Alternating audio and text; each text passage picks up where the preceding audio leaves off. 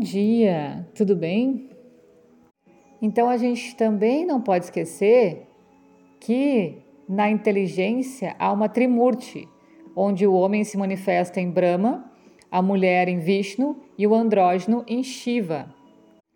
Existe também uma aparente contradição que, sendo o nosso sentido feminino o que dá os medos e as desconfianças, o otimismo é feminino e, portanto, o pessimismo masculino, o que dá maior número de suicidas nos homens do que nas mulheres. E a gente se refere a suicídio e não a tentativa de suicídio, que isso é de um espectro feminino por excelência. Por essa mesma atuação, as enfermidades cardíacas são mais frequentes no homem do que na mulher.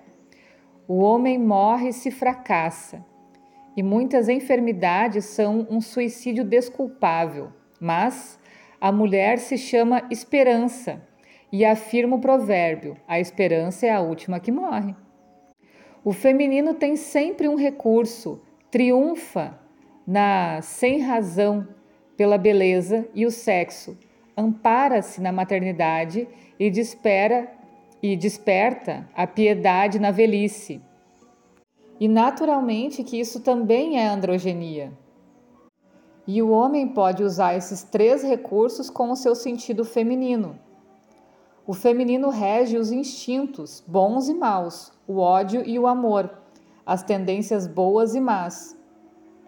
O que a gente conhece como razão está no masculino, assim como o reto pensar ou a retidão também é masculina, enquanto que a veemência, tanto o homem quanto a mulher padecem.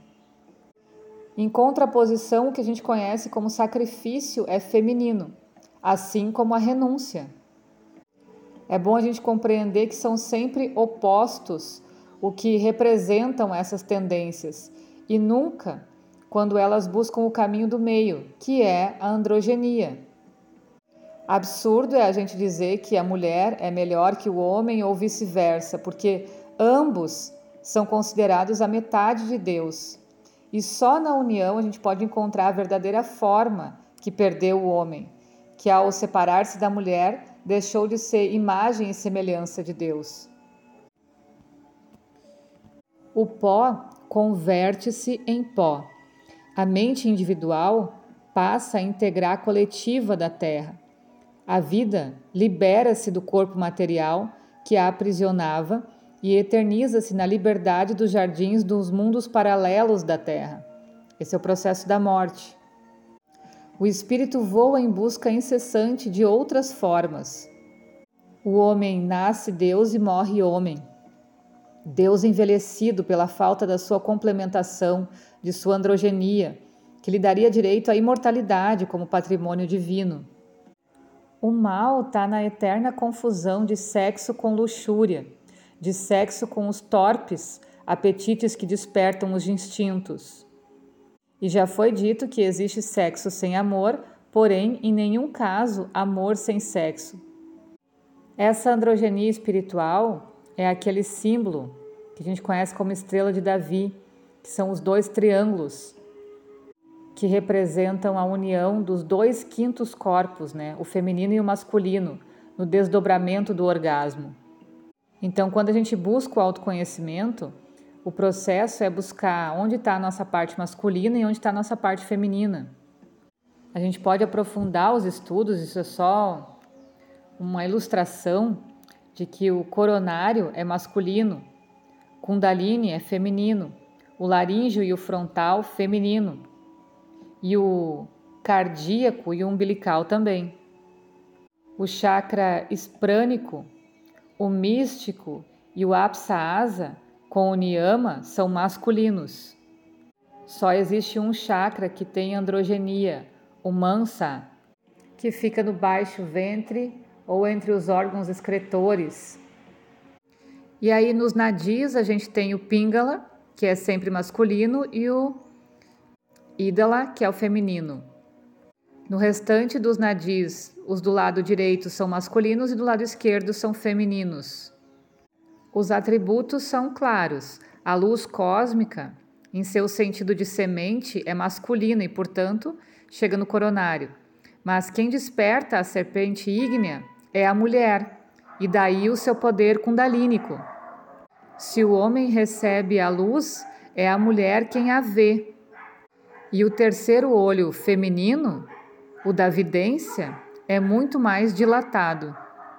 O mesmo acontece com o ouvido espiritual e com todo o conceito que se refere ao aspecto cardíaco, onde a mulher impera no amor. É claro que quem tem que distribuir essas energias é sempre o homem, onde há mais espírito de liderança, e daí que reine no chakra esprânico. Tudo que está localizado no ventre, cujo estigma é o umbigo, é muito mais feminino e não há dúvida de que o homem é mais místico que a mulher, apesar de que essa seja mais religiosa e supersticiosa.